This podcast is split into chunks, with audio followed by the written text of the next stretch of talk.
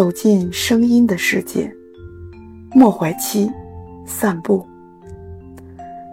我们在田野散步，我、我的母亲、我的妻子和儿子。母亲本不愿出来的，她老了，身体不好，走远一点就觉得很累。我说：“正因为如此，才应该多走走。”母亲信服的点点头，便去拿外套。她很听我的话，就像我小时候很听她的话一样。天气很好，今年的春天来得太迟，太迟了，有一些老人挺不住。但是，春天总算来了，我的母亲又熬过了一个冬季。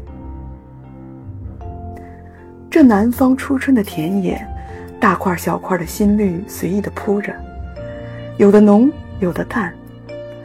树上的绿芽也密了，田野里的冬水也咕咕的起着水泡。这一切，使人想起一样东西——生命。我和母亲走在前面，我的妻子和儿子走在后面。小家伙突然叫起来。